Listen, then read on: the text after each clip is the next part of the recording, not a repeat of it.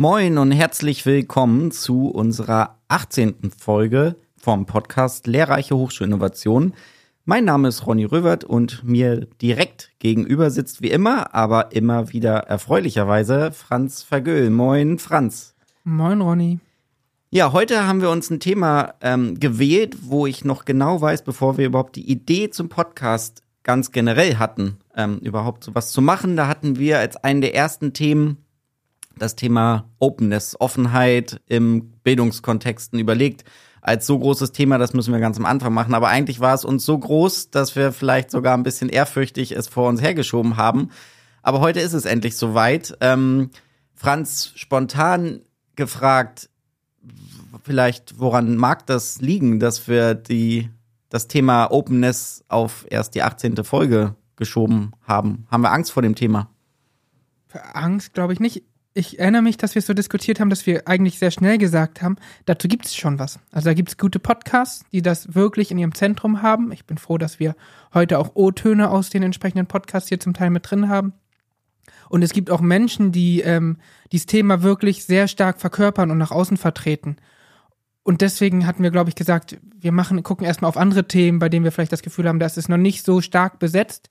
Äh, und da gucken dann nicht die großen Menschen des Podcasts aus dem deutschsprachigen Raum sozusagen auf uns und sagen dann, was machen die denn da? Also ich glaube, Openness ist nicht so sehr der Schutzraum für einen ersten Podcast wie äh, Partizipation zum Beispiel.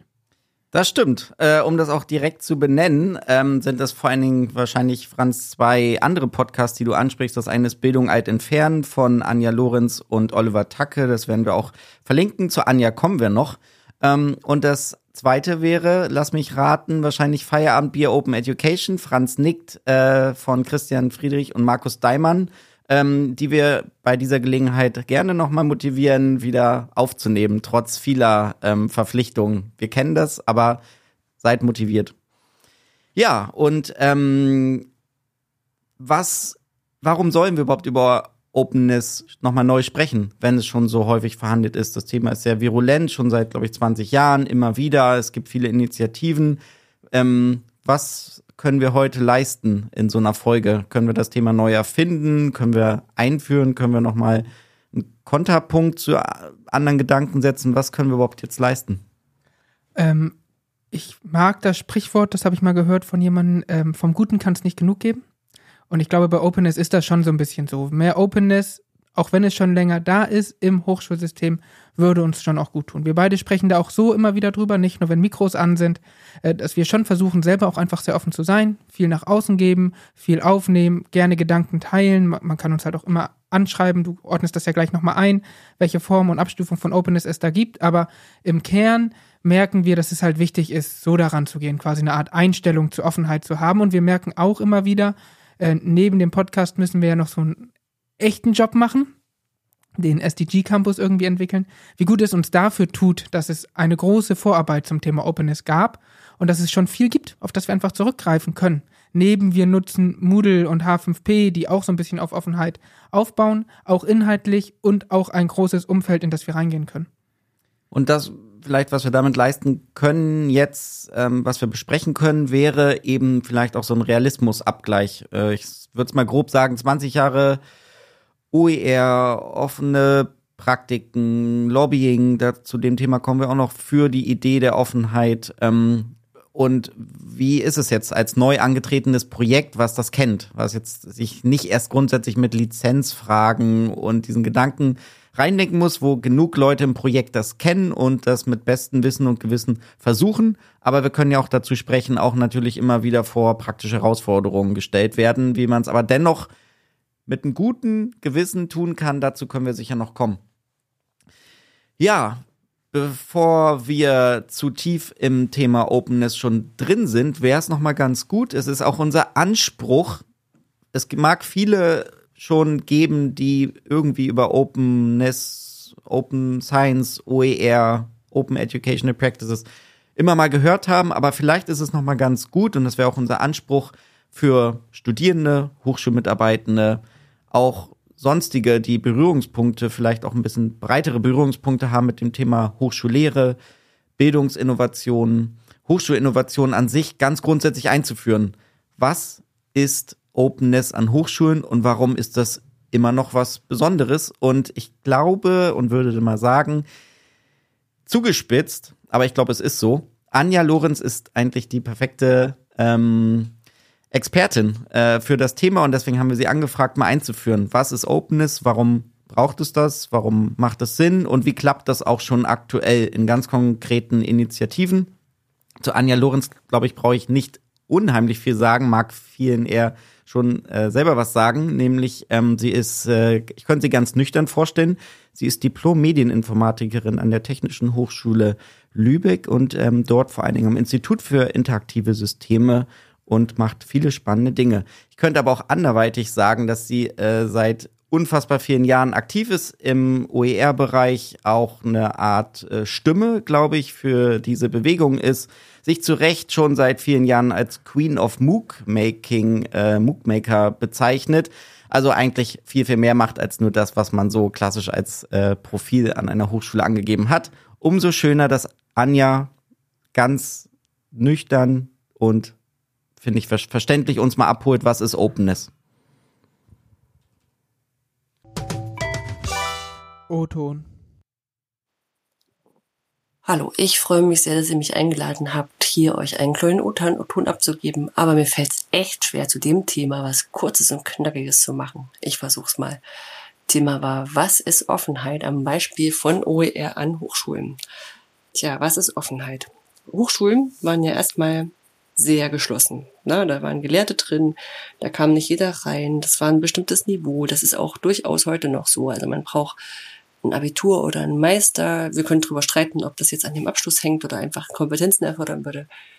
Ähm, man hat also wirklich, man muss eine gewisse Hürde nehmen, um da reinzukommen. Ne? Das ist anders als bei der Schulpflicht, wo äh, alle sogar dazu verpflichtet sind, einen gewissen Bildungsstand mh, hm, sich zu erarbeiten, ist jetzt schwer zu sagen, aber äh, zumindest äh, eine gewisse Zeit in der Schule abzusetzen. Also Hochschulen sind erstmal was, die ein Stück weit exklusiv sind. Man spricht ja nicht umsonst vom Elfenbeinturm. Hier, finde ich, hört der erste Gedanke auf, den ich spannend fand. Ähm, dass man Openness schon an der Stelle einmal betrachten kann. Wer darf überhaupt mitmachen an Hochschulen? Wer ist dabei? Wo ist die erste Grenze vielleicht sozusagen für Offenheit? Mhm. Das heißt noch gar nicht technisch, muss man das betrachten. Das kann auch einfach äh, eine Art und Weise, wie man an Hochschulen arbeitet, was man tut, um Studierenden oder vor allen Dingen auch Nicht-Studierenden ähm, besser gerecht zu werden. Ja, also noch relativ weit entfernt sind wir gerade von dem ganzen Thema, wie man das praktisch macht, wie man das mit Lizenzen und Co. macht, eigentlich gut. Genau. Und ich beobachte hier schon auch bei Hochschulleitung oder in den Hochschulrektorenkonferenz oder so schon diese Bewegung ähm, quasi abgeglichen mit dem Thema lebenslanges Lernen. Also Hochschulen versuchen sich auch hier schon zu öffnen. Also auch das ist, glaube ich, ein Aspekt, wo Openness quasi aus meiner Beobachtung größer wird. Und in dem konkreten Projekt, was wir jetzt haben, wenn wir mal davon ausgehen, ähm, der SDG Campus versucht, das Thema Nachhaltigkeit durch ähm, Lehr-Lernmaterialien verständlich zu machen, dann erleben wir das, dass durch so eine enorme Fachlichkeit fast schon Elfenbeinturm entsteht. Also Personen sind in ihrer Fachlichkeit in akkreditierten Studiengängen, äh, das läuft, die reguläre Lehre läuft, es gibt gar keine direkte Motivation, Dinge anders zu machen, es gibt auch gar nicht die Anreize dafür in eben modulari modularisierten Studiengängen, wo man eher guckt, dass die entsprechend voll und ausgelastet sind. Ähm, das heißt, es gibt gar keinen Anreiz, Dinge anders zu machen. Und vielleicht sind äh, die besten Initiativen für Openness immer wieder damit konfrontiert, dass es einfach diese, diese Strukturen gibt, äh, die uns eher veranlassen, in diesen Elfenbeintürmen zu denken. Fernab davon, dass viele, die Lehre machen, ja nun auch nebenbei vor allen Dingen für Forschung prämiert werden und belohnt werden, wenn es um das Thema wissenschaftliche Karriere geht. Das heißt, eigentlich fallen wir alltäglich in diese Elfenbeinturm-Geschichte zurück. Also äh, sehr, sehr spannend, dass Anja das nochmal so, so stark macht. Und es geht aufregend weiter. Und diese Hochschulen, ähm, von die stellen oder an den Hochschulen stellen einzelne Personen und zum Teil auch Projekte OER bereit. OER sind Open Educational Resources, sind freie Bildungsmaterialien. Ähm, also Materialien, die eine Lizenz haben, die es erlauben, mit ihnen richtig kreativ und konstruktiv zu arbeiten, ohne dass ich jetzt jedes Mal neue, neue Lizenzvereinbarungen schließen müsste, dass ich jedes Mal Geld äh, ausgeben müsste oder ich vielleicht auch das gar nicht machen dürfte. Ähm, diese Lizenzen sind in der Regel die Creative Commons Lizenzen, aber das geht jetzt hier zu weit. Äh, wollte ich nur als Stichwort mal fallen lassen, damit man es gegebenenfalls googeln kann oder in die Show Notes packen kann. Ja, Hochsch einzelne Leute an Hochschulen und auch Hochschulen selber stellen Materialien bereit unter dieser Lizenz. Warum machen sie das? Ähm, weiß ich ehrlich gesagt nicht. Es hat jeder natürlich seine eigenen Gründe dafür. Ein Grund ist sicherlich liegt einfach in der Geschichte, ähm, dass man sagt, okay, es gab immer ja schon Lernmaterialien in Hochschulen, ne? also Mitschriften und Skripte und Kopiervorlagen und Lehrbücher. Und mit dem Internet äh, war natürlich das Interesse da, das auch anderen zu, also übers Internet zur Verfügung zu stellen. Da muss ich nicht immer alles Papier hin und her schleppen. Und als es dann einfach einmal im Internet war, dann war es natürlich kopierbar und dann ist vielleicht, also ich bin zumindest früher auf die Idee gekommen zu sagen, okay, ähm, das, was mein Professor mir hier in Mathe erklärt, das ist ein bisschen kompliziert. Ich guck mal, was eine andere Professorin woanders äh, vielleicht an der Materialien bereitgestellt hat. Vielleicht werde ich aus denen schlau. Und ich glaube, das ist immer so weiter angewachsen. Also sowohl von den Studierenden als auch von den Lehrenden, die gesagt haben, oh, ich muss jetzt hier eine Vorlesung vorbereiten, vielleicht gibt's da schon was. Und das hat von einem, vielleicht von einer einfachen Weitergabe oder vielleicht von auch davon, dass man sagt, okay, ich stelle das auf meine Webseite und brauche das nicht gar nicht groß Passwort schützen, ist das immer weiter dazu gekommen, dass Leute gesagt haben, auch eigentlich wäre es ja auch ganz gut, ich stelle es einfach gleich von vornherein kostenfrei zur Verfügung. Und da, ähm, also vielleicht auch aus dem Selbstverständnis raus, ähm, das zumindest ich habe, zu sagen, okay, wir werden ja alle hier von Steuergeldern bezahlt an den Hochschulen, ähm, dann kann ich es auch kostenfrei zur Verfügung stellen. Ich finde das interessant, dass ähm, Anja eine mögliche Entwicklung beschreibt, wo ich immer eher vielleicht sogar eine gegenteilige teilweise sehe. Also anekdotisch, wenn ich an mein eigenes Studium denke, vor so circa 15 Jahren, war relativ viel von den Vorlesungsmaterialien ähm, einfach auf den Institutsseiten. Das war einfach da hochgeladen. Ich glaube, da es war so gerade auch die Zeit, als das Thema ähm, Lizenzierung, Urheberrecht vielleicht erst aufkam. Vielleicht im so ein bisschen besten Nichtwissen hat man das gemacht und ähm, da war das Studium noch eigentlich ohne Lernmanagementsystem. Mir ist nicht bewusst, dass ich wirklich mit Lernmanagementsystemen zu tun hatte und wenn, dann war das wirklich irgendwie nur eine minimale Ablage, nicht mal für Vorlesungsunterlagen. Ähm, ich nehme eher wahr, dass immer mehr hinter diesen Lernmanagementsystem Schranken, ob jetzt Moodle oder Elias oder StudIP quasi dahinter äh, verschwindet, ähm, in Anführungsstrichen, statt dass es irgendwo einfach im Netz da ist oder man das irgendwie anders kopiert, teilt, Studierende ihre eigenen äh, Dropbox-Systeme haben, wo äh, aus Nicht-OER irgendwie ähm, komisches OER quasi wird. Ähm, wäre ja aber schön, wenn das so ist, wie Anja äh, das sagt, dass es für alle nur ein Vorteil ist, statt das in einer hinter versteckten LMS äh, zu machen, einfach auf die Seite zu stellen und dann können das auch andere Lehrende, andere Studierende nutzen. Eigentlich ganz einfach, wenn man sich das so vorstellt. Ja, ich glaube, dass tatsächlich einfach beide Beobachtungen ein Stück weit stimmen. Ähm, ich, ich kenne das auch so, also das in meinem Studium war es auch Lernmanagementsysteme noch nicht so groß und wurden gerade eingeführt, auch erstmalig quasi eingeführt. Da gab es einmal das, was du sagst, Sachen waren einfach auf der Homepage oder als äh, händische Kopien, ja auch jederzeit verfügbar. So Skripte oder sowas äh, wurde dann unter den Jahrgängen durch irgendwie Fachgruppen und so ausgetauscht. Da gab es ja auch so eine Form der Offenheit. Ähm, andererseits wurde teilweise ja noch mit mehr oder weniger festen Lehrbüchern gearbeitet, irgendwie Einführungsbüchern in das jeweilige Fach oder sowas, die musste man zwar kaufen, äh, aber auch sonst waren die ja frei verfügbar oder in der Bibliothek frei ausleihbar oder sowas. Also auch das war ja relativ offen und auch relativ klar, was wird da genutzt. Und dann so nach und nach, äh, je weiter die Digitalisierung des Studiums voranschritt, sozusagen, desto mehr verschwand hinter dem Lernmanagementsystem auch ähm, durch mehr oder weniger politische Debatten. Also ich erinnere mich an eine sehr diskussionsreiche Zeit, äh, wo die VG Wort als Verwertungsgesellschaft für eben diese ganzen Texte äh, die Daumenschrauben sehr angezogen hat und die Hochschulen sehr große Angst hatten, dass da Abmahnungswellen quasi auf sie zukamen. Und ich glaube, da ist auch für diese, also bin ich jetzt kein Experte, aber ich habe damals so wahrgenommen, da sind die Hochschulen sehr nervös geworden und haben, glaube ich, sich davon auch nicht wieder richtig erholt, weil dadurch Infrastruktur geschaffen wurde, äh, wie man die Sachen versteckt in Lernmanagementsystemen die Texte versteckt, sozusagen. Und das ist jetzt der Stand der Dinge, so ein bisschen. Und ich glaube, gibt dann einzelne Lehrende, die brechen daraus aus. Also das ist, ähm, Anja spricht das, glaube ich, auch gleich nochmal an oder weist nochmal auf einen Lehrenden, der irgendwie seine Inhalte per YouTube online stellt. Das machen ja auch einige Lehrende.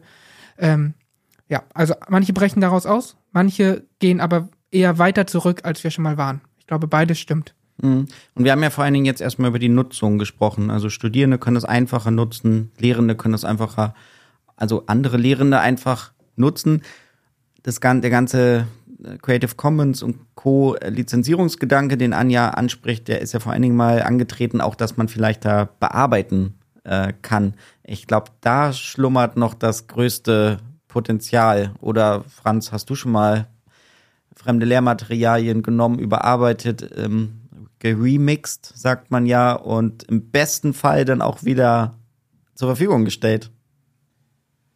Eher weniger. Also ja, so ein bisschen schon. Ähm, machen wir ja auch hier im, ja, also nicht Lehrmaterialien, aber auch im Podcast nutzen wir manchmal freie Grafiken für unsere Titelbilder und dann ist das verlinkt und sowas.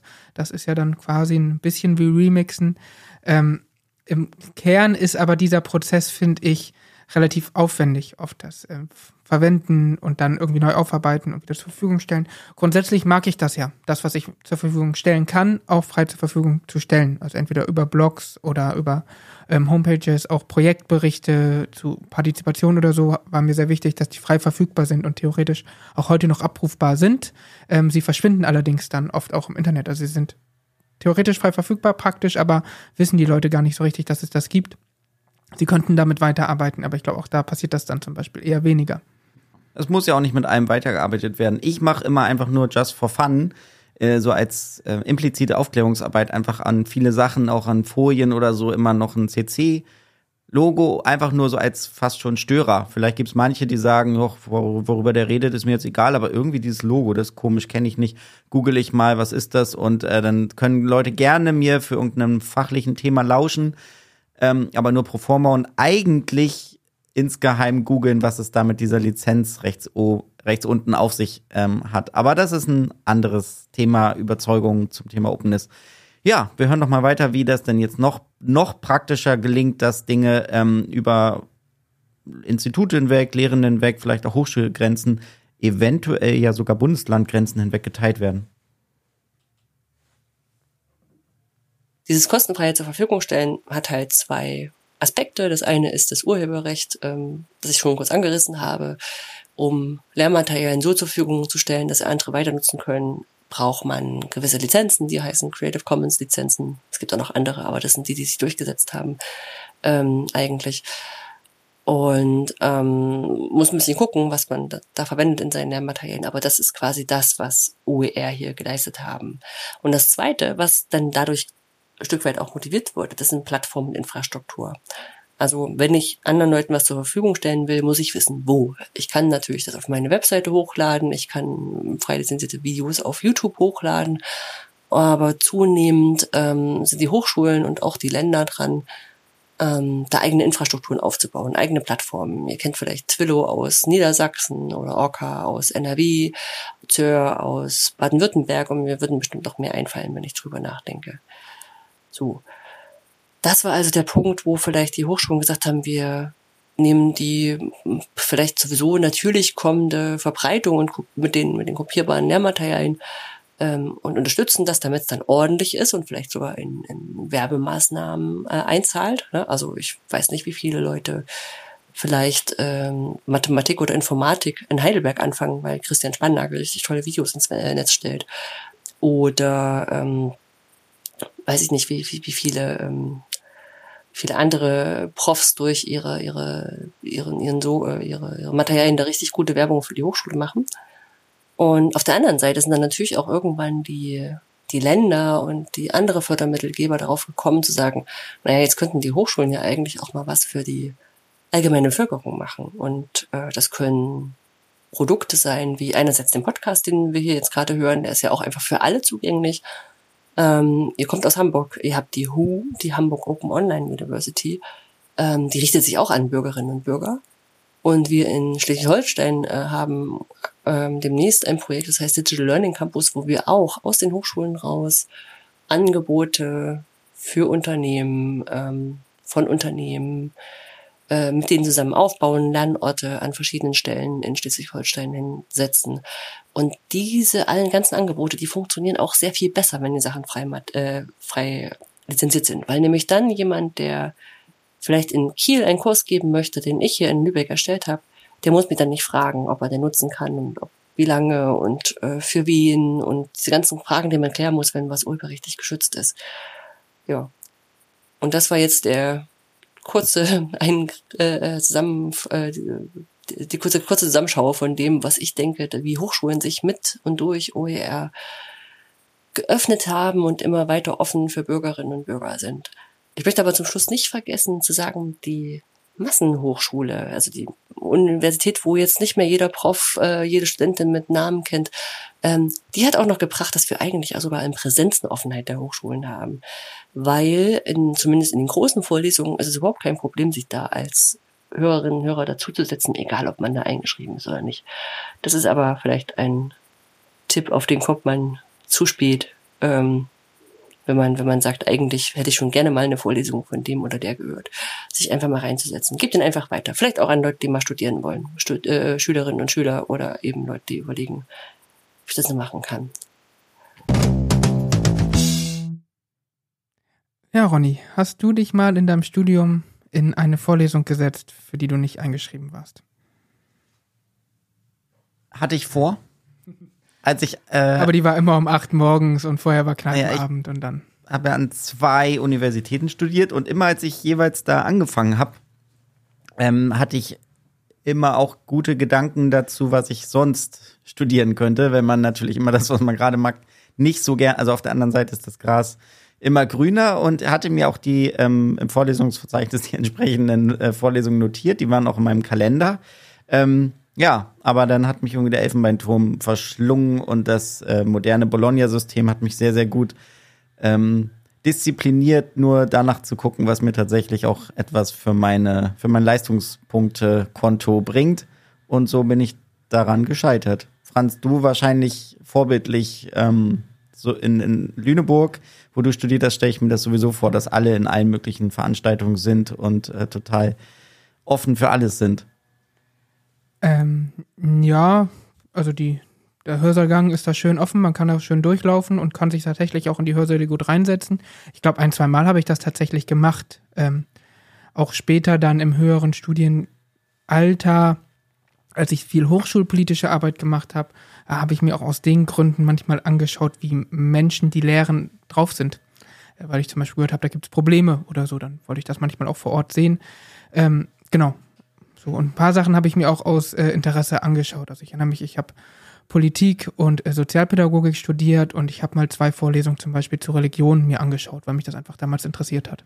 Ja, aber den Gedanken von Anja finde ich super spannend, wie man auch die klassischen Formate der Öffnung von Hochschulen stärker nutzen kann. Bisher sind Hochschulen da noch nicht gut drin. Ich erinnere mich an eine Evaluation von so einer die Hochschule öffnet sich, eine Ringvorlesung, da können alle reinkommen äh, zu gewissen Themen. Ähm, müsste eine große baden-württembergische Universität gewesen sein.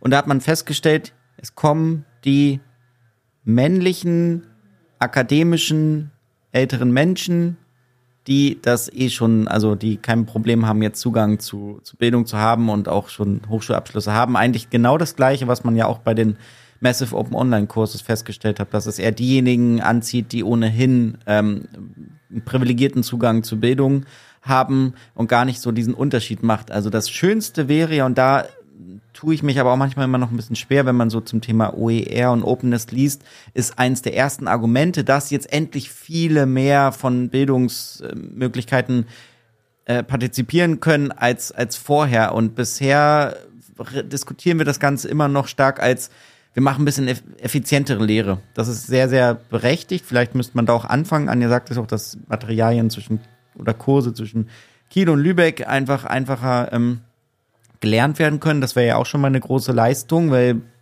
öffentliche Mittel sind beschränkt und werden jetzt aktuell auch nicht ähm, massig zur Verfügung stehen. Aber eigentlich geht es ja darum, einen Unterschied zu machen. Also, und das würde ich mir auch vorstellen, weil wir immer noch hier so ein bisschen im Nebel ähm, rumtasten, welche Motivation haben denn Lehrerinnen überhaupt? Vielleicht wäre das auch noch mal eine ganz andere Motivation zu wissen. Ich mache das nicht nur für diese 30 ähm, jungen Menschen hier, die ich direkt habe, sondern auch noch ganz, ganz, ganz viele draußen. Vielleicht ist das ja auch eine Hauptmotivation von dem angesprochenen Christian Spannagel. Aber dieses Versprechen sehe ich bis heute noch kaum eingelöst, also einen Impact zu machen, statt einfach nur eine effizientere Form von Hochschullehre. Ja, das äh, kann ich gut nachvollziehen. Es geht mir ähnlich.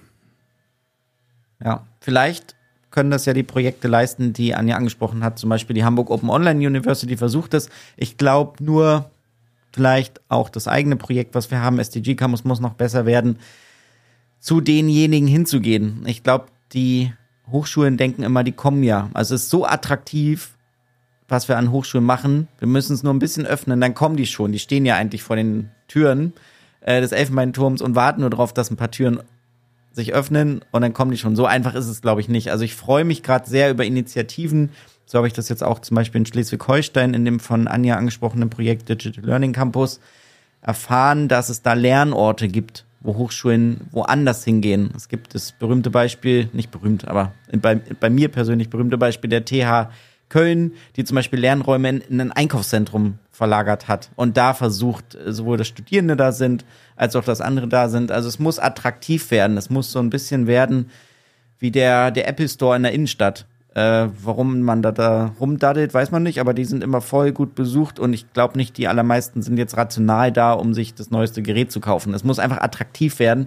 Ich glaube, da ist noch eine Menge Arbeit und OER und offene Bildungsmaterialien sind wahrscheinlich der beste Hebel, um dahin zu kommen. Mal gucken, ob wir das irgendwann mal erreichen können. Ich glaube, da spielt auch noch der Gedanke mit rein, einerseits müssen es attraktive Orte sein.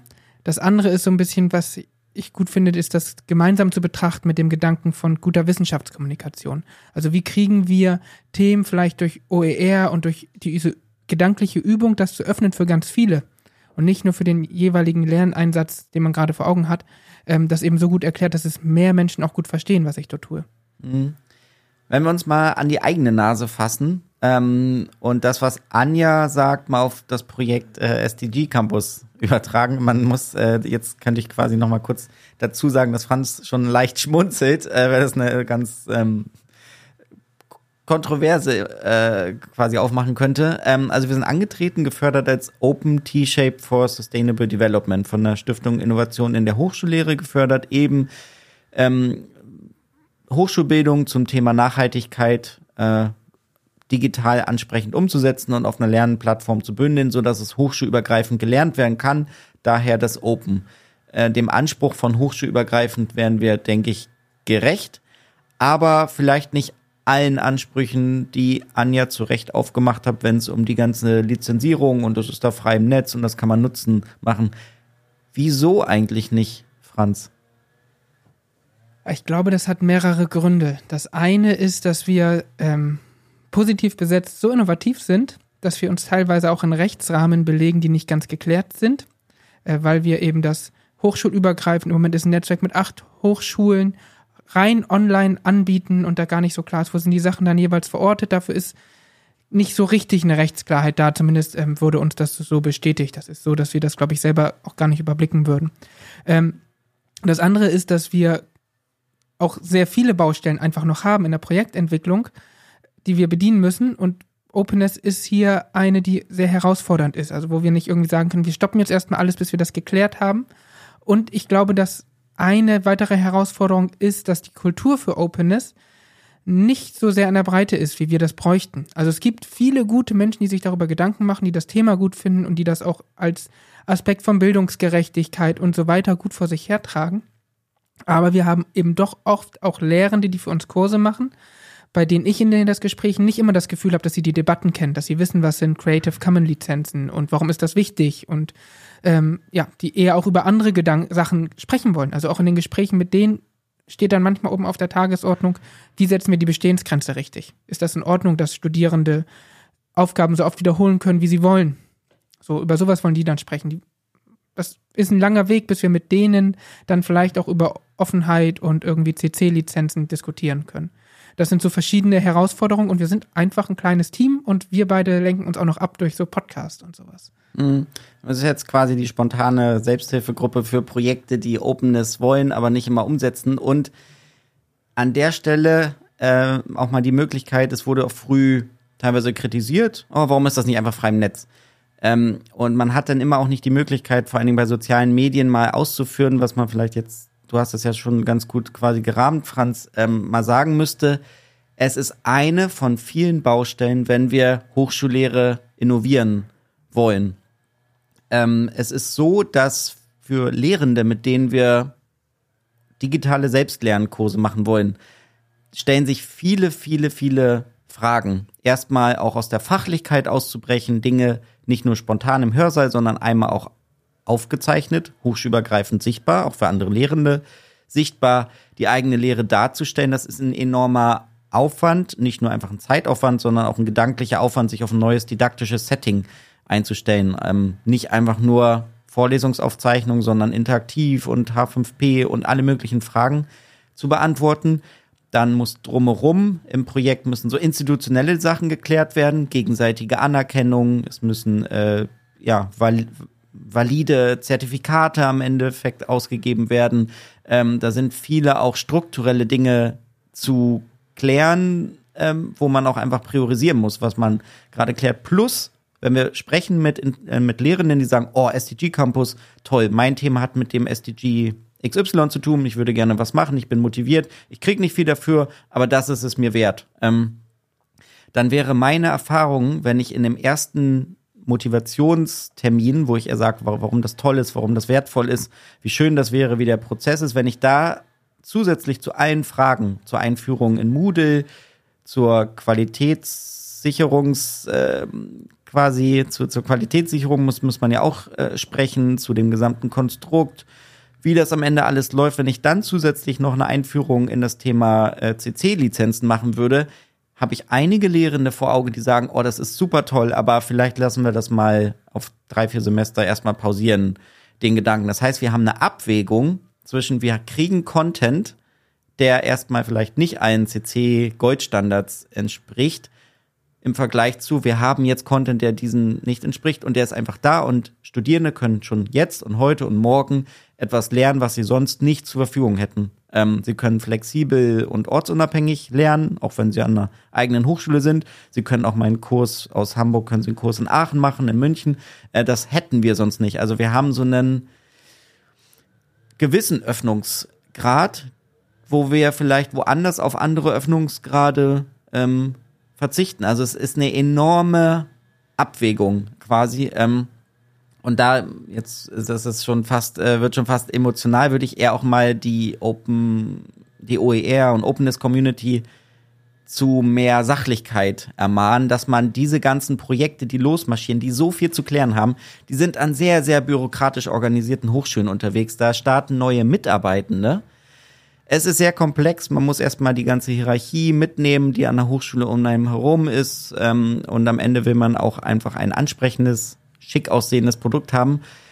Dann ist Openness eine von vielen äh, Faktoren. Wenn Projekte reine OER-Projekte sind, dann sollen sie das auch machen. Also ähm, Anja hat ja Orca angesprochen. Wenn ich jetzt äh, Projekte sehe, die über diesen ähm, Orca, also diese NRW-Plattform zu OER-Materialien da gefördert werden, dann ist das ja Teil der, der, deren Hauptarbeitspakete. Also die sollen ihren Job schon vernünftig im Bereich CC-Lizenzen machen. Aber ganz viele andere Projekte, die sich Mühe geben, das zu tun, aber eigentlich für, auch für andere Innovationseffekte angetreten sind, wie zum Beispiel der KI-Campus und dergleichen, äh, denen sollte man doch mal ein bisschen mehr äh, Realismus, ähm, ja, sollte man doch einfach mal einpreisen, wenn man quasi zu einer Beurteilung, Beurteilung kommt, weil sonst kann es dazu führen, dass die sagen, oh, das ist so nervig, jetzt nervt mich auch noch die OER-Community, das lasse ich mal komplett sein. Ähm, also es könnte sogar kontraproduktiv sein. Es ist nett, ermahnt zu werden, aber man sollte das im Kontext immer sehen, weil es gibt viele, die OER machen, weil OER ein Thema ist, aber es gibt auch einfach viele, für die ist das eine von vielen, vielen ähm, Facetten. Über die Priorisierung kann man sich dann gern streiten, aber vielleicht einfach mal so ein Einblick in so ein Projekt, äh, wie es in der Praxis quasi konfrontiert ist damit. So, das war jetzt ein etwa, das war mein, klein, mein kleines Pro-Seminar in ähm, Praxiserfahrungen von Projekten für die OER eine von vielen Baustellen ist. Wobei ich eine kleine Gegenrede halten würde, weil ähm, wir machen ja trotzdem viel OER, also viel Openness. Es ist ja nicht so, als wäre das irgendwie ganz abgeschlossen. Also klar, wer bei uns auf die Startseite geht und sich einschreiben möchte, muss formal irgendwie an einer der acht Hochschulen eine E-Mail-Adresse haben, die dazugehört. Oder sieht clever, dass es noch eine andere Möglichkeit gibt. Genau. Oder ähm, ja, schlüpft durchs Loch. So, das ist okay. Ähm, dann ist es aber so, dass wir in der Kurserstellung, wenn wir Leute beraten, wenn wir Zugriff drauf haben auf die Menschen, die die Kurse erstellen, schon darauf achten können, dass A, eine Menge OER-Material eingebunden ist. Also wir haben einfach einen sehr hohen Anteil von Material, das quasi OER ist, weil es von anderen Leuten kommt. Es sind einfach YouTube-Videos oder Sachen, die ähm, andere Leute in anderen Kursen auch schon genommen haben. Das heißt, die sind ja quasi OER, weil wir sie nutzen. Die haben wir gar nicht selber erstellt, sondern die nutzen wir selber. Dann ist es so, dass wir bei vielen Kursen darauf achten, dass wir zum Beispiel Grafiken, Bilder und so weiter, ähm, wenn wir sie einbauen, eben speziell recherchieren, dass sie OER sind. Wir nutzen viel auch Quellen, die frei verfügbar sind. Also wir haben wenig Textdokumente, die irgendwie aus Büchern kommen, die nur eine Elite zu Hause im Schrank stehen hat und die dann irgendwie von SAKs eingescannt wurden und dann nur so verfügbar sind, sondern ganz viel ist ja selber von offenen Plattformen. Also Wikipedia, zu den offiziellen Seiten von der UN oder der deutschen Regierung oder so zu BNE, äh, von anderen Hochschulprojekten und so weiter. Also eine Menge eingebunden, das einfach als Rohmaterial offen ist. Was wir nicht dann richtig zur Verfügung stellen können, offen, bisher ist unsere Kurse. Also man kann nicht unseren Moodle-Kurs als Ganzes nehmen, so ohne weiteres auf Rechtsklick kopieren und bei sich wieder einfügen. Die Grenze haben wir, aber die Materialien sind zu ganz großem Teil offen und können auch weiter genutzt werden. Und wer irgendwie an anderen Stellen bei uns was sieht und das Gefühl hat, oh, ich würde das gerne nutzen und jetzt ist hier die Lizenzbedingung unklar und ich weiß nicht genau, kann uns ja fragen. Und ähm, in unserer Haltung, in unserem Mindset, würde ich mal sagen, sind wir ja offen. Das heißt, finden wir auch Wege. Ähm, das ist, wir haben nur diese eine technische Einschränkung, dass wir ein bisschen Abgrenzung nach außen sichtbar machen müssen, äh, aus juristischen Gründen auch, und dass wir natürlich, niemand kann Copy-Paste alles machen von uns, alles kopieren. Aber ansonsten sind wir ja an sehr vielen Stellen doch offen. Mhm. Ja, da gab es auch eine Twitter-Diskussion zu, ähm, ohne die jetzt noch zu vertiefen, aber da hatte Peter England im Vorfeld zu dieser Folge hatten wir aufgerufen, so was sind Gedanken zum Thema Openness, was wir dir besprochen haben. Und da hatte Peter England sehr so pointiert quasi gesagt, das ist ein guter Gedanke, theoretisch und konzeptionell stark, aber in der Praxis nutzt es ja niemand. Also er hat gar nicht jetzt das Teilen, das Senden, sondern eher das Empfangen und Nutzen gemeint. Und dann gibt es Projekte wie uns, die einen enormen Durchdringungsgrad der Nutzung von OER haben, aber bei uns steht trotzdem nicht OER drüber. Und ich meine, mein Bauchgefühl ist, das ist jetzt wieder ein bisschen zugespitzt zurück, viele Projekte treten als OER-Projekte an, das ist auch sehr schick, ähm, aber die meinen häufig senden. Äh, und vielleicht sollten mehr Projekte, das haben wir gar nicht uns so auf die Fahne geschrieben, es hat sich so entwickelt, einfach aus Ressourcengründen auch, ähm, die antreten als OER-Projekte, aber mal andersrum. Die sagen, wir schreiben nicht auf alles die super Lizenzen, wir freuen uns einfach, wenn wir was nutzen können. Und äh, mit Blick auf äh, Haushaltslagen im öffentlichen Bereich ist es vielleicht auch mal eine, könnte das eine Möglichkeit sein, für Hochschulenprojekte auch umzusetzen, ohne gleich an die Personalressourcen ranzugehen und zu kürzen. Vielleicht kann man eher mal bei anderen Bereichen äh, da besser arbeiten. Also das können wir nur empfehlen. Aber es ist Aufwand. Man muss entsprechend auch ein gewisses OER-Mindset haben, wie du sagst, das dann umzusetzen. Wo ist das Material? Wie kann ich es nutzen? Wie kann ich es einbinden? Wie kann ich es Rahmen, dass es verständlich ist. Ich kann nicht einfach nur eine wilde Abfolge von irgendwelchen Materialien haben, die jeweils sehr unterschiedlich aussehen. Ähm, das ist auch eine neue, neuer Skill, würde ich sagen. Eine neue Fähigkeit, die man braucht, ist auf so einem Selbstlernen-Plattform zu nutzen. Also mehr OER-Nutzungsprojekte, die vielleicht auch politisch als das mal gesehen und gefördert äh, werden, statt immer nur die ganzen Sendeprojekte. Wir haben inzwischen auch eine Menge Material da. So. Ja, und man kriegt das ja auch, also ich behaupte, man kriegt das halt auch gar nicht so mit, wenn es genutzt wird. Das ist so ein bisschen, wenn der Anspruch ist, dass das so eine Social Media Logik hat. Also du stellst was online, früher als Twitter noch heile war, du sendest einen Tweet und ruckzuck siehst du, funktioniert er oder funktioniert er nicht. Du kriegst ganz viele Likes auf einmal im Prinzip. In den ersten zwei Stunden siehst du, wird das geliked oder nicht und hast du 200 Likes oder was auch immer. So ist es, glaube ich, bei OER nicht. Du stellst das online und dann passiert erstmal nichts oder nur ganz wenig, aber dafür hast du manchmal Materialien, die sind auch sechs Jahre später noch. Guckt sich das nochmal jemand an. Zum ersten Mal oder zum achtzehnten Mal oder sonstiges, aber es ist sozusagen, äh, in Social Media würde man sagen, es ist so ein bisschen Slow Content. Das geht so langsam, aber stetig. Ja. Ganz konkret, wir haben äh, bei uns eingebunden Materialien der, des großartigen Projektes der virtuellen Akademie Nachhaltigkeit, vor allen Dingen, die ist von der Uni Bremen initiiert und umgesetzt ist. Wir waren sogar vor circa zwei Wochen da und äh, durften die netten Kolleginnen und Kollegen, unter anderem auch Dennis, der jetzt äh, gleich spricht, kennenlernen. Und äh, total erfreulich äh, und viel zu gut eigentlich für unsere minimalen pragmatischen Ansprüche produziert, äh, kommt auch der Community-Werbeblock von der Virtuellen Akademie Nachhaltigkeit, die ganz tolle Sachen rund um Bildung für nachhaltige Entwicklung machen. Hören wir rein. Für Studierende sollte es deutschlandweit Lehrangebote geben, die sich mit Nachhaltigkeit und nachhaltiger Entwicklung befassen, um die Herausforderungen des Klimawandels auf allen gesellschaftlichen Ebenen bewältigen zu können. Hochschulen stehen nicht nur in einer wissenschaftlichen, sondern auch in der gesellschaftlichen Verantwortung und dürfen nicht länger warten, um passende Lehrangebote für alle Studierenden zur Verfügung zu stellen. Wir brauchen jetzt Nachhaltigkeit in der Lehre. Wie ein Angebot aussehen kann, das möglichst viele Studierende in der Breite erreicht, erklärt Dr. Dennis Pjetlovic, Geschäftsführer des Instituts Virtuelle Akademie Nachhaltigkeit. Hochschulleitungen und Dekanate sollten sich immer fragen, wie sie Bildung für nachhaltige Entwicklung und die SDGs in die Hochschullehre integrieren können, sodass möglichst alle Studierende darauf einen Zugriff haben. Und genau da setzen wir von der virtuellen Akademie Nachhaltigkeit an. Auf unserer Lernplattform OnCourse entwickeln wir fortlaufend neue Online-Kurse im Fachgebiet der Nachhaltigkeit, die orts- und zeitunabhängig von allen Studierenden im Rahmen eines Selbstlernstudiums kostenlos belegt werden können. Ein Einstieg in einen Kurs ist jederzeit möglich. Hochschulen werden von uns darin unterstützt, dieses Online-Lehrangebot ihren Studierenden zur Verfügung zu stellen und ins Curriculum zu integrieren. Außerdem unterstützen wir bei der Administration von elektronischen Prüfungen, die für jeden Kurs belegt werden können. Bei Bestehen einer Prüfung werden drei Credit Points als Leistungsnachweis anerkannt. Jede Hochschule kann also mit der virtuellen Akademie Nachhaltigkeit ganz schnell und einfach Nachhaltigkeit in die Lehre tragen, ohne alles selbst neu erfinden zu müssen. Besuchen Sie gerne unsere Lernplattform, registrieren Sie sich kostenlos und wenn Sie als Hochschule an einer Partnerschaft interessiert sind, nehmen Sie gerne Kontakt mit der virtuellen Akademie Nachhaltigkeit auf. Mehr Informationen finden Sie unter www.va-bne.de.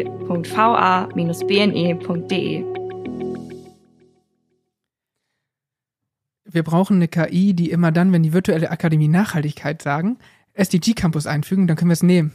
Wunderbar. Genau, vor allen Dingen sagen ja äh, deren äh, großer, äh, die große Stärke von der virtuellen Akademie Nachhaltigkeit ist ja, dass alles äh, sehr, sehr gut CC lizenziert ist. Ähm, das wird aber hier nicht angesprochen. Das heißt, das passt ganz gut äh, zu uns.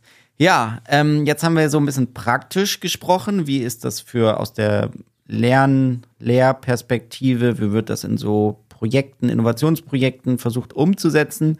Gleichzeitig haben wir ja schon so ein bisschen angesprochen, ist es immer wieder so ein Fall so ein Rückfall in diese Welt des Elfenbeinturms, was uns ganz konkret an den Hochschulen irgendwie aufsaugt, äh, manchmal oder einfach praktisch äh, für Herausforderungen gestellt sind. Ähm, und das Gleiche sieht man wahrscheinlich auch auf großer politischer Ebene quasi. Also warum braucht es immer noch Förderprojekte, wenn das doch so sinnhaft ist und dergleichen? Und das Tolle ist, dass wir da einen O-Ton haben, der das ganz gut mal einordnet, warum es noch so wichtig ist, für diese große Idee von Openness, konkret auch OER, einzutreten. Wenn man die überzeugenden Argumente hört, würde man ja meinen, brauchst ja gar nicht. Man liest das, ist klar, machen jetzt alle, warum denn nicht?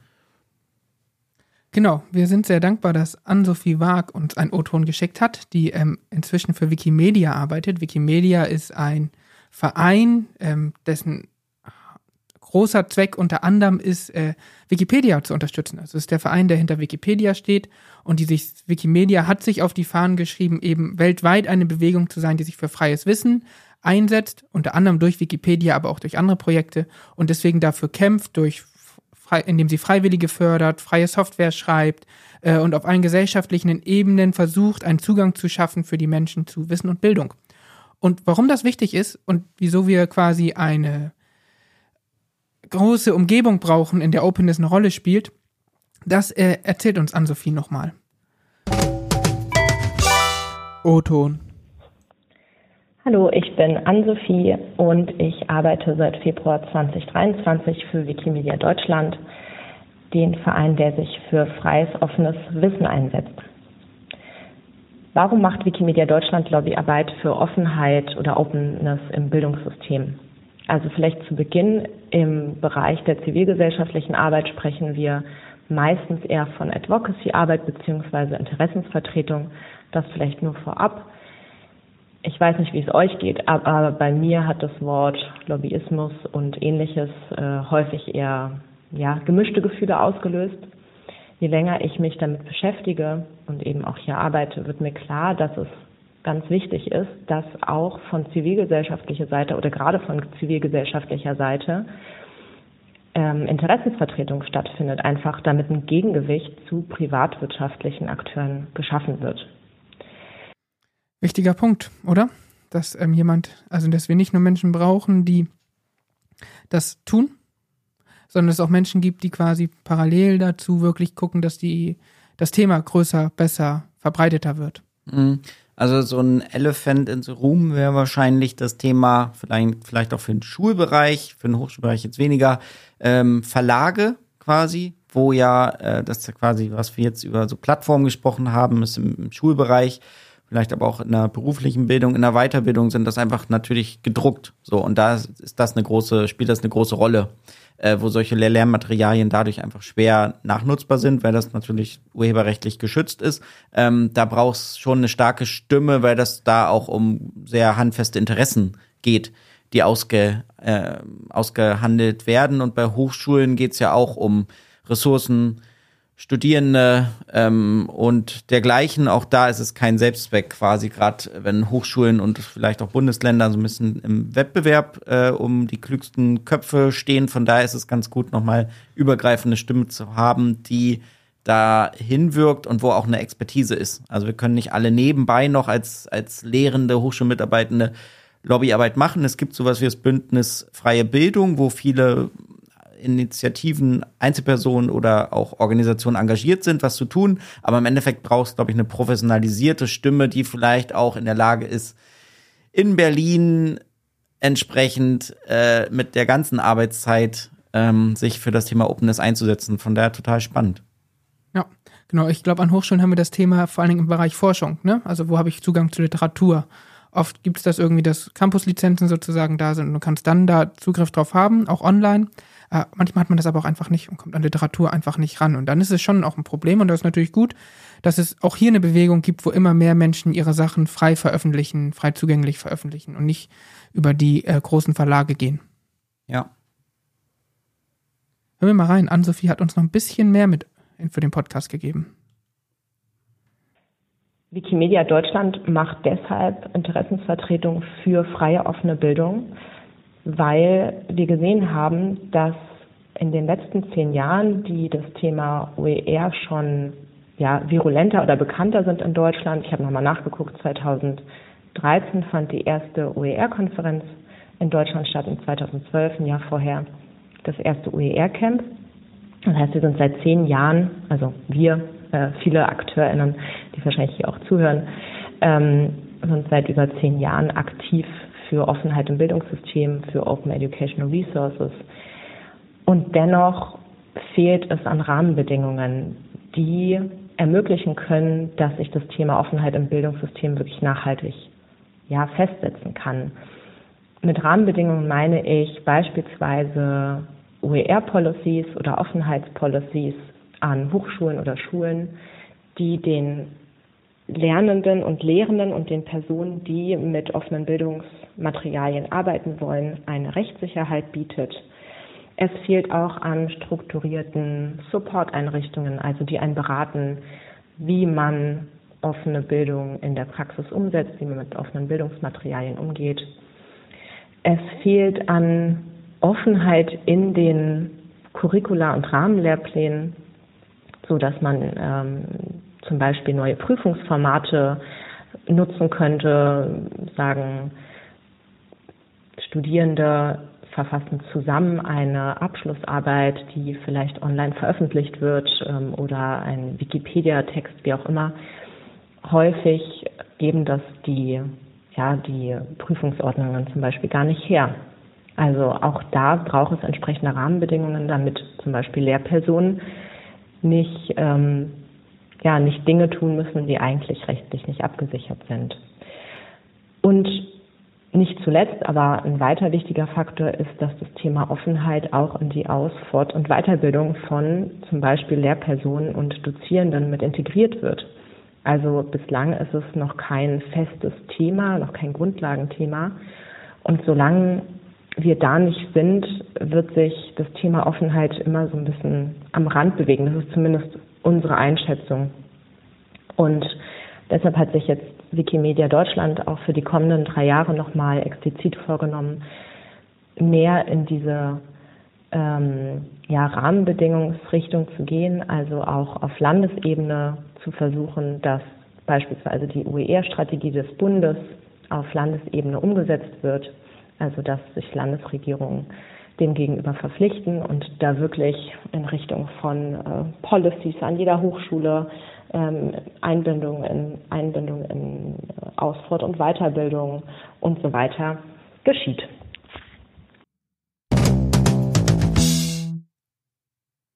Ja, Franz, ähm, du bist ja an der Hafen City Universität. Habt ihr eine Openness, OER, wie auch immer geartete Policy? Ähm, das wäre mir so direkt nicht bekannt. Also ich weiß, dass wir natürlich auch Teil der WHO sind ähm, und dass dort dann Sachen landen. Wir sind auch Teil des SDG Campus. Ähm, auch dort sind Sachen dann natürlich frei verfügbar. Ansonsten ist mir aber, ich bin nicht so richtig drin in den Gremien, weil ich halt auch immer noch relativ frisch bin und als Drittmittelmitarbeiter irgendwie im Nebengebäude des Hauptgebäudes sitze und so weiter. Nicht bekannt, dass es eine große OER-Policy gibt und ich würde einschätzen, dass es auch innerhalb der Hochschule quasi nicht das große Thema ist. Also mir wäre jetzt nicht bekannt, dass ständig Menschen irgendwie Wissen frei teilen. Ich weiß nicht, TU Hamburg, Harburg ist besser, anders? Ich hätte ja nicht gefragt, wenn wir nicht äh, sowas selber hätten. Durch Tatsächlich die Hintertür selbst eine, gelobt. eine der Haupt, ähm, eine der ersten Hochschulen tatsächlich waren, die sowas haben, eine Policy für Offenheit in Forschung und Lehre, ich glaube 2017 oder 2018 verabschiedet, auch im Zuge der Gründung der Hamburg Open Online University, aber da geht es auch nicht nur um Lehre, und das finde ich auch sehr sinnhaft, sondern auch um Forschung und die Verbindungen zwischen beiden. Ähm, und ich glaube, das ist einfach nur noch meine Manifestierung von vielen Initiativen, die es ohnehin gab. Es gibt eine sehr openness-affine Bibliothek, inklusive der Leitung, äh, die auch sehr engagiert ist in diesem gesamten Open Science-Feld, auch in, inklusive vieler Kolleginnen und Kollegen. Es gibt viele hier, die rund um die äh, Hamburg Open Online University arbeiten und sich damit befassen. Also es geht über institutionelle Akt, es fließt so runter. Ich kann jetzt nicht ausmalen, was jetzt diese Policy direkt äh, für einen Einfluss hat. In jedem Fall hat es sich allein schon gelohnt. Ich erinnere noch, da war ich nicht, noch nicht hier, aber ich habe schon verfolgt, was die TU Hamburg macht, ähm, dass es zumindest auch eine Art äh, Pressemitteilung, also es gab einmal ein Foto mit Präsidium, mit den wichtigen Menschen, die sich dafür einsetzen und dadurch auch eine Wertschätzung und einfach mal eine Sichtbarkeit und sei es für die zwei, drei Tage, wo es auf der Startseite ist. Ich glaube, dafür allein würde es sich schon lohnen oder eventuell auch, ähm, so wird das hier auch gelebt in entsprechenden, es gibt regelmäßige Workshops für wissenschaftliche Mitarbeitende und dergleichen, auch für Support-Mitarbeitende. Wie, was ist Openness? Wie kann man das entsprechend umsetzen? Welche Infrastrukturen auch jetzt an der technischen Uni sehr technisch? Wie kriegen wir das ähm, umgesetzt? Wie kriegen wir das unterstützt? Und da wird sich schon auch immer darauf berufen, dass man sagt, na ja, äh, hier ist nicht die Frage ob, dazu haben wir uns ja verpflichtet als äh, TU, sondern eher das Wie. Und das macht schon vieles leichter. Von daher kann ich so aus der praktischen, hochschulspezifischen, aus diesem Blickwinkel nur das bekräftigen, ähm, was Anne-Sophie sagt. Es bräuchte mehr davon. Aber das passiert nicht über Nacht. Das kann auch gern dauern. Es ist, braucht eine, eine Basis davon. Also es sollte nicht die Initiative von ein, zwei Menschen sein. Und dann wird das so abgesegnet, irgendwo hochgeladen und gut ist. Ähm, das ist ein echt größerer Prozess quasi. Ähm, so kann ich es nur jetzt von unserer Uni berichten. Mhm. Spannend. Was bräuchtest du denn noch, Franz, sonst, um mehr Openness an deiner eigenen Uni zu leben, wenn du dir jetzt Rahmenbedingungen wünschen könntest oder eben Wikimedia mitgeben könntest, die dafür Lobbyarbeit machen sollten? Ja, also ich glaube, gut wäre zumindest gefühlt eine sehr, sehr hohe Wertschätzung für das Thema, wie du schon ansprachst. Ähm, Anlaufstellen, also wo gehe ich damit hin? Äh, auch technisch. Also wenn ich jetzt ein kleines Forschungsprojekt machen möchte bei mir an der Hochschule zum Beispiel äh, und ich möchte, dass die Sachen danach frei verfügbar sind, sowohl die Rohmaterialien als auch irgendwie die Veröffentlichung. Wo lasse ich denn das? So, das, das da fehlt mir die Infrastruktur auch ein bisschen. Ähm, und super ist natürlich, wenn solche Themen sozusagen so präsent sind, dass man ständig darüber stolpert und ständig mit Menschen darüber ins Gespräch kommt. Das ist also kein, dass man nicht überlegen muss, wo fange ich da an? Wen frage ich denn hier zum Thema Openness? Ähm, so, das wären so die ersten Baustellen, die mir einfallen. Ich würde jetzt für all diese Themen, die ich angesprochen habe, aber das liegt natürlich auch daran, dass ich äh, durch meine wissenschaftliche Karriere eher an verschiedenen Hochschulen war und jetzt keine lange äh, Historie an der HCU habe, aber ich würde die Antworten immer außerhalb suchen. Ich würde jetzt immer die Menschen fragen, die ich so aus meinem Netzwerk kenne und die sind dann tendenziell eher woanders. Ja, ich glaube, ich hätte sogar diese gleiche, den gleichen Wunsch. Ähm, jetzt ist es bei mir glücklicherweise so, dass viele an der TU dazu committed sind, aber nur anekdotisch. Ähm, was mich sehr überzeugt hat hier, ähm, quasi eine der ersten so Fortbildungen, die ich hier besucht habe als wissenschaftlicher Mitarbeiter, war, äh, da ging es um konkret um Openness. Wie wird das hier gelebt? Wie wird man auch gefördert? Bei Veröffentlichungen und dergleichen, welche Unterstützungsstruktur hat man hier? Das hatte mich damals interessiert. Und der Workshop hat gegeben, der damalige Vizepräsident für Forschung hat selber den Open Science Workshop gegeben. Das fand ich schon ein starkes äh, Commitment. Das ist bis heute hängen geblieben. Glücklicherweise ist ähm, der Kollege jetzt auch Präsident der Universität, zu wissen, da ist jemand, der das kennt, der es durchdringt, der sich dafür auch hinstellt. Ich glaube, das wäre ein Wunsch in Richtung äh, Stakeholder, wie zum Beispiel Wikimedia, auf der Ebene ganz persönlich auch nochmal einige abzuholen, kann man ja im Zuge so einer Policy-Entwicklung nennen. Ich glaube, es muss auch personell stärker sein als bisher in so einer gewissen Nerd-Nischen-Ecke, auch wenn sich viele damit wohlfühlen, wäre das dann natürlich so ein bisschen so eine Anti-Mainstream- Ecke ist und da kann man rumwursteln und ganz cool und über Infrastrukturen sprechen, aber ich glaube, es muss auf diese Ebene gehoben werden. Das ist bei mir hängen geblieben und das erzähle ich auch gerne und das ist auch, glaube ich, ein gutes Zeichen für die TU. Ähm, das würde ich anderen nur mit auf den Weg geben, sich da auch für einzusetzen, ohne die entsprechenden Personen jetzt da zu missionieren. Das klappt für das Thema eh nicht. Aber ich glaube, Wikimedia und dergleichen wären gute Akteur, um auf der Ebene ein bisschen Sensibilisierungsarbeit zu leisten. Ja, ich glaube, ein, ein Aspekt, der mir so nachher noch jetzt einfällt, ist das Rechtliche. Ich glaube, dass manchmal die Sorge da ist, dass man irgendwelche rechtlichen Bestimmungen verletzt oder irgendwann mal dafür rechtlich zur Rechenschaft gezogen werden können. Dass dann irgendwann mal jemand sagt, du hast dir was falsch lizenziert, irgendwas nicht, irgendwas benutzt, was du nicht hättest benutzen dürfen, irgendwas veröffentlicht, was du nicht hättest veröffentlichen können. Und da ist mein Gefühl eher, dass die eigenen Hochschulen, das ist jetzt gar nichts HCU-spezifisches, das ging mir auch an anderen Hochschulen schon so, eher Anwälte der Gegenseite sind, gefühlt. Also eher sagen, ja, pass auf, dass du da nichts falsch machst. Und nicht auf einen zukommen und sagen, ja, ja, aber wenn was kommt, dann stehen wir hinter dir. So. Ist, wir glauben, ist gut, kannst zu uns kommen, kannst fragen. Und wenn was kommt, dann müssen die erstmal an uns vorbei und da bist du erstmal gut aufgehoben. So, ich glaube, das Gefühl haben wir alle nicht. Äh, und das macht es manchmal schwierig.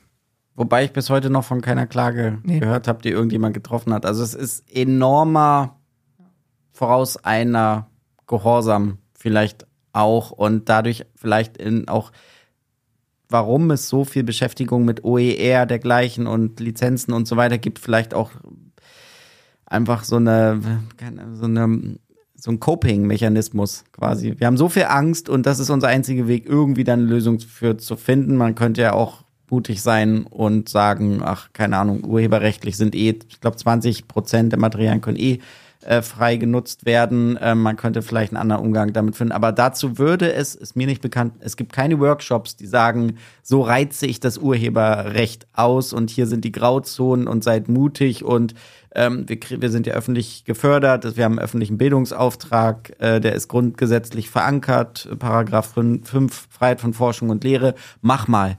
Äh, das wäre eine andere Herangehensweise stattdessen und das ist jetzt einfach eine Linie, der wir wahrscheinlich folgen müssen, wird sich sehr, sehr viel mit dem mit fast schon Versicherungssystem aufgebaut dagegen und das nennt sich dann eben OER und CC-Lizenzen. Ähm, ohne das in Abrede zu stellen, wie wichtig das ist. Aber es ist einfach für mich eine persönliche Erklärung, wie auch diese Bewegung so groß werden konnte. Ich habe jetzt keinen internationalen Vergleich, zumindest kommt es mir vor, als ob es in Deutschland eine sehr große Bewegung auch ist und auch eine große, ein, ein großes Fördervolumen inzwischen einnimmt, diese ganzen OER-Förderlinien. Ich glaube, inzwischen ist auch wieder eine neue vom BMBF veröffentlicht, wo viele sich beworben haben und das wird auch weiter so gehen. Ja, also ich glaube, da hast du einen wichtigen Punkt angesprochen nochmal. Es meistens passiert nichts. Also egal, was man macht, das betrifft auch nicht nur das Thema Offenheit, OER oder sowas am Ende ist es total selten, dass man irgendwie wirklich juristisch Konsequenzen hat. Das Gefühl habe ich auch. Ja, aber meldet euch gern. Also vielleicht liegen wir auch falsch und die Personen sagen, ja, ähm, das wird jetzt nur nicht geteilt. Aber wir sind ja eigentlich auch bei sozialen Medien, wäre mir begegnet. Aber ich wäre wirklich interessiert, wenn es da entsprechend, muss ja nicht gleich verklagt werden. Äh, es kann aber auch seine Abmahnung, ob es vielleicht äh, auf einer niederen Ebene irgendwas gibt, äh, wäre ich interessiert. Das ist jetzt kein abschließendes Urteil, was ich fällen möchte, dass da nicht kein Kläger, kein, kein Richter ist. Vielleicht gibt es ja doch Klägerinnen da draußen. Dann würden wir uns auf jeden Fall interessieren dafür. Ja. Vielleicht eine ziemlich kontrastierende andere Blickweise, quasi ein Perspektivwechsel zu, wieso sind Lehrende manchmal vorsichtig oder sowas. Äh, haben wir noch einen O-Ton, Nele Hirsch. Nele Hirsch ähm, vielen sicherlich auch bekannt über das E-Bildungslabor und die Edu-Mail, die man bei ihr abonnieren kann, die äh, auf Social Media, man kann ihr auf viel Social Media äh, Plattformen folgen, eben ganz viel teilt und die selber über sich auch sagt, beziehungsweise schreibt und veröffentlicht, Offenheit ist Teil ihres Geschäftsmodells. Ähm, also selbst, arbeitet quasi selbstständig freiberuflich und maximal offen und transparent und erklärt uns gleich mal, wieso ihr das nicht auf die Füße fällt. Sonst kennt man das ja immer eher, dass man sagt, ja, wenn du dich selbstständig machst, pass auf und nicht so viel teilen und jemand könnte das kopieren und so. Die Sorge hat sie gar nicht und warum nicht? Da nimmt sie uns nochmal mit. Spannend. O-Ton. Offenheit ist sehr grundlegend für meine Arbeit im E-Bildungslabor. Für mich bedeutet das im Wesentlichen, dass ich eigentlich alles, was ich so mache an Aktivitäten, versuche offen anderen auch zur Weiternutzung zur Verfügung zu stellen. Das kann ganz einfach sich dann um irgendwelche Ideen handeln, die mir so in den Kopf kommen. Das kann auch sowas sein wie Konzepte, die ich zum Beispiel für ähm, Lernangebote entwickle und ausprobiert habe und meine Erfahrungen dann eben damit. Und das können vor allen Dingen eben auch ähm, irgendwelche Inhalte, also Materialien sein, die ich dann eben unter einer Creative Commons Lizenz zur Verfügung stelle. Ich habe da verschiedene Kanäle dazu, also zum einen meine Website zum Bloggen und auch um Inhalte einzustellen. Einmal im Monat versuche ich nochmal so einen Rundumschlag zu machen, was ich so getan habe mit meiner Edu-Mail. Und dann nutze ich auch verschiedene soziale Netzwerke, also insbesondere das Fediverse, was sich dann vor allen Dingen eignet für so schnelle, spontane und kurze Einfälle. Und eigentlich ist damit dann verbunden, dass ich so die Routine in meiner Arbeit habe, mir immer die Frage zu stellen, wie kann ich das, was ich denn jetzt hier mache, möglichst gewinnbringend und deshalb dann eben so zur Verfügung Verfügung stellen, dass es auch andere weiter nutzen können, dass es also offen weiter genutzt werden kann und nicht nur ähm, in dem engen Kreis von den Menschen, mit denen ich es ganz konkret bei dem jeweiligen Projekt zu tun habe. Und dahinter steht dann eben einfach das größere Ziel, dass es mir ja bei meiner Arbeit darum geht, gute Bildung ähm, voranzubringen. Und da ist es ähm, aus meiner Sicht nur folgerichtig, dass man eben nicht nur sagt, ähm, Sachen bleiben dann eben in einem doch immer relativ begrenzten Kreis, auch wenn das natürlich wunderbar ist, dass ähm, zum Beispiel in einem Lernangebot dann weiß ich nicht 20 oder 30 Menschen ganz großartig miteinander lernen können und Sachen für sich erarbeiten können, ist es natürlich noch mal mehr, wenn man das eben nicht nur in dieser jeweiligen Gruppe nutzen kann, sondern das eben auch darüber raus eine Rolle spielen kann.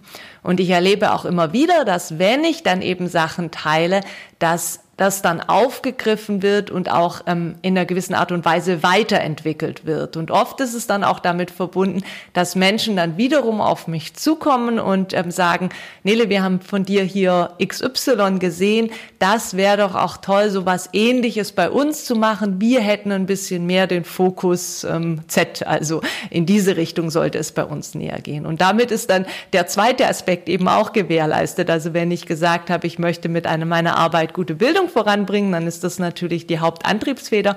Aber ganz genauso möchte ich natürlich auch oder muss ich auch Geld damit verdienen. Und das funktioniert eben durch diese Offenheit, wie beschrieben, ganz genauso, weil es eben so ein bisschen läuft wie so eine Art Geschäftsmodell des Teilens, dass man sagen kann, ich gebe was rein, dadurch werden andere darauf aufmerksam und fragen dann auch an, wie das in irgendeiner Form vielleicht weitergestaltet werden kann und oft dann eben auch gemeinsam weitergestaltet werden kann. Also alles zusammen. Ähm, ich finde Offenheit eine ganz, ganz großartige Sache und ähm, für mich ist es sehr hilfreich und ich werde da auch auf jeden Fall dabei bleiben, so zu arbeiten.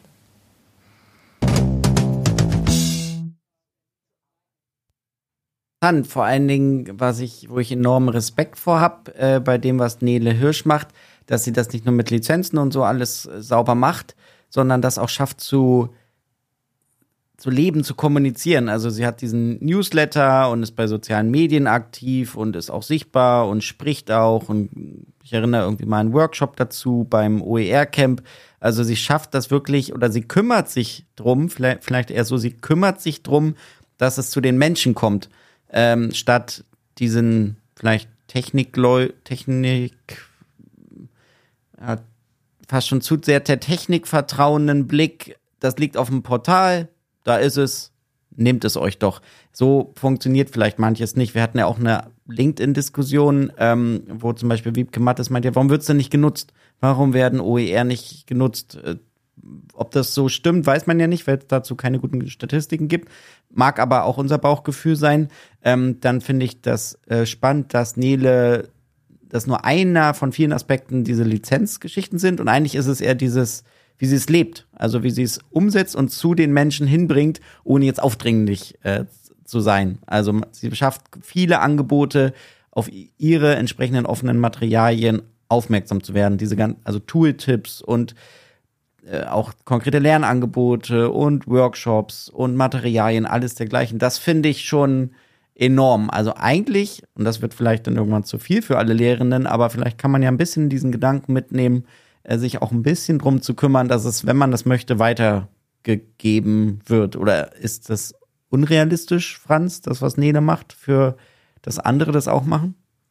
Naja, ja und nein. Also ich glaube, ähm, um das so intensiv machen zu können wie Nele, brauchst du A, eine lange Zeitdauer, über die du das machst. Nele macht das ja jetzt nicht irgendwie das war ja kein Neujahrsvorsatz zum Jahreswechsel und jetzt macht sie das seit sechs Monaten und deswegen funktioniert das, sondern sie macht das schon viele Jahre. Sehr intensiv und wenn man irgendwie ihre Wikipedia-Seite anschaut, sieht man auch, dass davor schon Aktivitäten und Tätigkeiten waren, die quasi darauf einzahlen. Kommt jetzt, ist es auch kein bekehrter Mensch, der vorher irgendwie ganz konservativ war und jetzt plötzlich offen ist. So. Ähm, das ist so das eine. Und das andere ist, ähm, man braucht auch aktuell quasi Zeit dafür. Also das ist so ein Stück weit ihr Thema.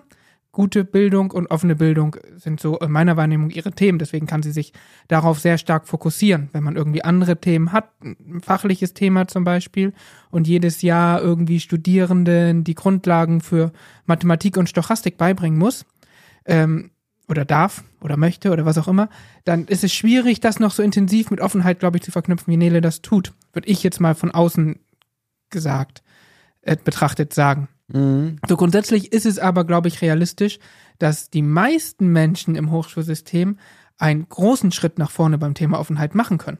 Und wenn alle mal einen großen Schritt nach vorne machen oder zwei oder drei, können wir mal gucken, wo wir stehen. Mhm. Also die Beobachtung würde ich auch teilen, dass OER vor allen Dingen dort ein Thema ist, wo Leute sich eh mit Bildung auseinandersetzen, Hochschuldidaktik, Bildungswissenschaften, äh, Pädagogik und dergleichen, was auch gut ist oder eigentlich auch viel im Umfeld der Lehrkräftebildung. Das ist ja auch gut. Vielleicht braucht es auch so einen Nukleus, wo am meisten passiert und drumherum kann das sich entfachen. Ähm, jetzt hast du das so leicht gesagt, Franz, können auch alle einfach ein bisschen offener äh, werden. Ich bin dann jetzt ähm, vielleicht Postdoc, habe viel mit meiner Forschung zu tun und muss, kann, darf, soll, will die Einführungsveranstaltung nebenbei auch noch für die Mathematik ähm, machen. Was würde das denn jetzt für mich bedeuten, ein, zwei, drei Schritte offener zu werden? Ich glaube, da gibt es ganz unterschiedliche Mittel. Also ich sehe so Offenheit bei Kolleginnen und Kollegen, die einfach zum Beispiel offen über das reflektieren, was dort passiert. Die, was ich sagen, ich habe letzte Woche den und den Stundeneinstieg gemacht und das hat gut funktioniert, nicht gut funktioniert. Ich habe die und die Herausforderung ähm, irgendwie in meiner Lehre, die, wie seht ihr das oder so? Ich glaube, das ist schon ein bisschen Offenheit. Ähm, wie geht man um mit äh, Aufzeichnungen, Transkripten, Präsentationsfolien? Wie offen sind die? Gibt Lehrende, die stellen quasi alle Präsentationsfolien auch als CC-Lizenzen über ihren eigenen Blog zur Verfügung und sagen, hier kann ja jeder nutzen oder veröffentlichen ihre Videos, Lernvideos dafür. Gibt Menschen, die zeichnen ihre Video oder ihre Vorlesung auf. Gibt wiederum andere, die machen vorher Lernvideos und bringen sie in die Vorlesung mit und zeigen sie dort. Also das kann man ja alles offen machen. Ähm, dann das Thema Offenheit gegenüber den Studierenden sozusagen. Ich kenne Lehrende, die initiieren das, dass Studierende ein gemeinsames Pad haben, in dem sie gemeinsam dokumentieren, was sie lernen, welche Fragen sind offen. Und auch das ist frei zugänglich für die, die nicht da waren. Ich glaube, da gibt es einfach ganz viele Schritte. Man kann einfach immer gucken, was mache ich schon, würde ich jetzt sagen, und was davon kann ich vielleicht freier zugänglich, barrierearmer machen. Ja, und vielleicht äh, ist es ja auch eine Mischung aus dem Altruismus, dass man was Gutes damit tut, ähm, gute Bildung nicht nur macht, sondern auch verbreitet.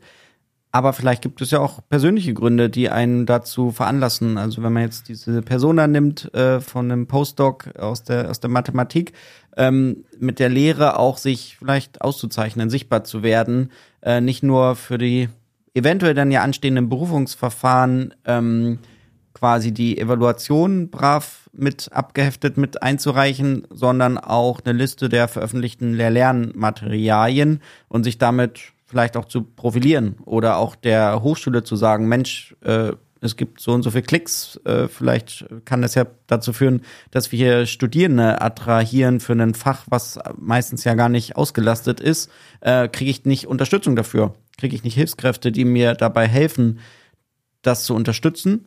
Ähm, auch das wäre ja denkbar. Also vielleicht müssen wir auch da noch ein bisschen bessere Aufklärungsarbeit machen, was es neben den guten gesellschaftlichen, normativen Gründen auch ganz persönlich bringen kann. Diese Brille haben wir vielleicht nicht, wenn wir OER als vielleicht manchmal Selbstzweck im Bildungsbereich machen. Da ist es klar, da brauchen wir es nicht vermitteln. Da gibt es auch eine Menge Wertschätzung, wenn man das macht. Aber viele andere, glaube ich, müssen da nochmal anders abgeholt werden. So. Ja, also ergänzend dazu eine andere Diskussion, die wir hatten auf LinkedIn mit äh, Nicole Engelhardt, die äh, die Frage weitergeleitet hat, warum sollten Lehrende offen sein und auch selber beantwortet hat, äh, eben mit genau diesem Aspekt, ja, wenn ich offen bin, bin ich auch sichtbarer, auffindbarer als Person. Ähm, und dann weiß man ehrlich gesagt gar nicht, was auf einen so zukommt. An Informationen, an Netzwerkkontakten, an auch wissenschaftlich, also nicht nur auf Lehre bezogen, sondern auch fachwissenschaftlich.